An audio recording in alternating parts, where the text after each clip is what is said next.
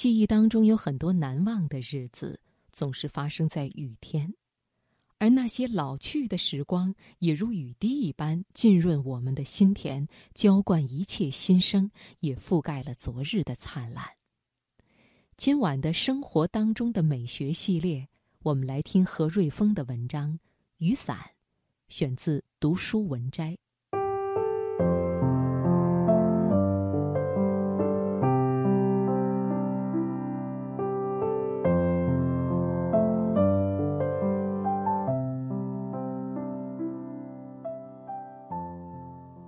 悠长寂寥的深深雨巷里，一个丁香一样的姑娘彷徨着。她撑着的是一把油纸伞。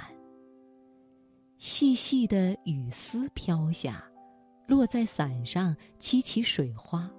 碎碎的水珠在油纸上滚动着，在伞的边缘处悄悄滴下。雨的故事在云朵里找到了开头，最后在伞这儿留下一个美好的结尾。伞从上方看上去就像一朵盛开的花，是一朵向日葵。当然，它迎接的不是阳光，而是摸得着的雨丝。天空中有云朵，云朵中有雨。号角声一旦吹响，雨就争先恐后的落下。雨滴打在伞上是有响声的，那响声时而浑浊，又时而清澈，伴着风声便谱成乐曲，在耳边回荡，同时也沿着伞柄滑下，钻入手心。祖父有一双大手。那手握着伞柄，举过头顶。他曾经问我：“伞面下有多少根铁骨？”幼小的我当时竟迷惑起来：是六根、七根，还是八根、九根？我急忙抬起头来，望着那伞，细数起来：一、二、三、四。随着我数一声，就有一滴雨滴。从伞骨上落下。哦，是八根！我惊呼着，回过头来看我祖父，他脸上有着慈祥的微笑，他的双眼中也抛来了慈祥的目光。那微笑在雨中是潮湿的，那目光也是潮湿的。我知道，当太阳升起来时。那股潮湿的水汽会蒸发殆尽，那微笑，那目光，会变得像原来一样的沧桑，透着一种来自遥远岁月的雨的微光。我明白了什么是时间煮雨。我踏在水纹雕琢的方砖路上。每一步都踩得那方砖间缝隙里冒出水泡，手撑一把伞，静静地穿过雨的帘幕。不远处有一个老人坐在小巧的竹编椅上，用目光扫过每一位雨中的撑伞者。他坐在屋檐下，没有打伞，但他脚边却有许多伞的零件。他是一位修伞匠。伞匠这个名词，已经渐渐从人们的脑海中淡去了。现在谁还会珍惜一把破伞呢？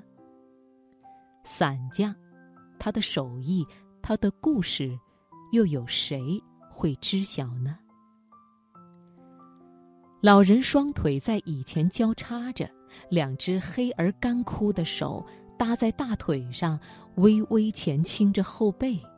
微微斜偏着头，他的目光仍在人群间跳跃着，在每个撑伞者身边徘徊着。我不知道他注意的是撑伞者的面孔，还是他们手里的一把伞。终于，我走到了他的跟前，我这才看清他雨雾里的眼神。他左眼灰尘，放出一线线雨一样的忧愁悲伤，像那雨一样的凄凉。而他的左眼却在阴沉中闪动着一些细小的光芒，那些光芒像火花在四溅，像星光在游动。他灰白双眉下的截然不同的目光，在雨里被打湿了。它们潮湿了，沉重了，缓慢了，甚至是静止了。他的目光在雨中停留了，他的故事也在历史里停留了。伞匠们的故事像一场雨，在历史中下过了。一场雨过后，再没有人知道怎样欣赏伞花，再没有人闻过伞花真正的花香。泰戈尔的诗中说：“群花是在。”地下上学的，雨一来，他们便放假了。我想他诗中所说，在大雨落下的时候，一群一群从无人知的地方突然走出来，在绿草上狂乐地跳着舞的花，就是伞花吧。诗集封面上，泰戈尔的画像，他的目光深邃沧桑。我极力想从他眼睛的深处寻找到答案，却看到了一层雨帘幕，顿时让他眼中的一切变得潮湿起来。